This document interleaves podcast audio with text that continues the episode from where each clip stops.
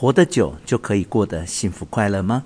从统计数字来看，目前要活到八十岁并不难，但人类面临的挑战不是长寿，而是更加健康的生活。研究证据清楚显示，虽然寿命已经延长，但是随之面临的问题是，疾病及残障失能的时间也会跟着延长。在先进国家，死于霍乱、肺结核的人几乎不存在，反而多半死于慢性病。以糖尿病为例，全球已经超过四亿人口罹患糖尿病，台湾人糖尿病人口更是高于世界平均。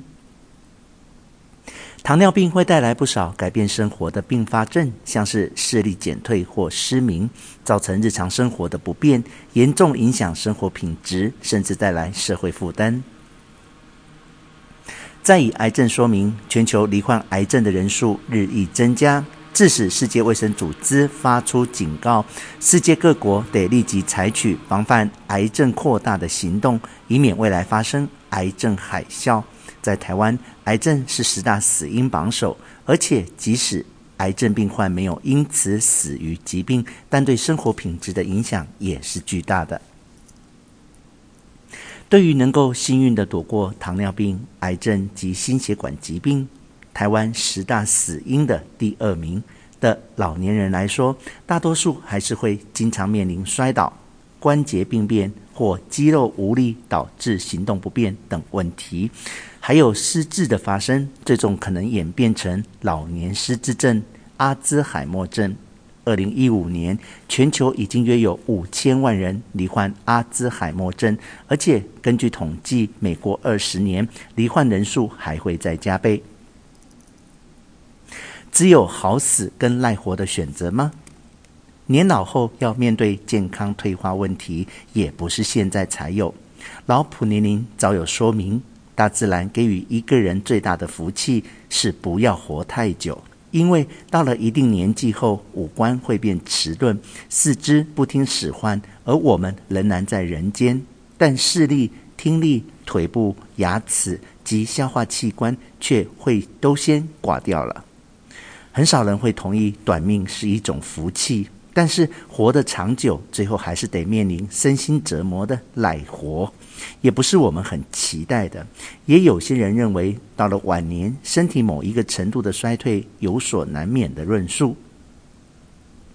无论这项说法正确或不正确，令人担忧的是，许多人身体要承受衰退及病痛的折磨，已经不是晚年之事。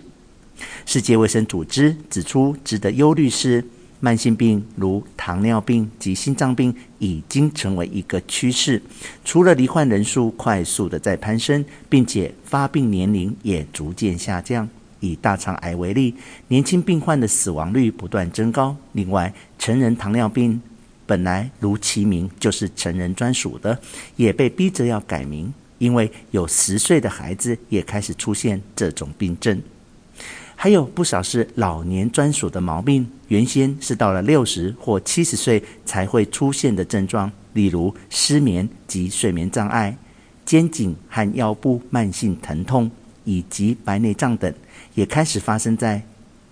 全盛时期的青壮年身上。基因没病，但我们的环境及生活变了。世界卫生组织近期提到。进入二十世纪中后期，人类环境及生活习惯均有急剧变化，最大改变就是饮食习惯。最早是从先进国家开始，慢慢影响到开发中及未开发国家。过去以植物为主的传统饮食习惯，迅速被高脂肪及高热量食物替代。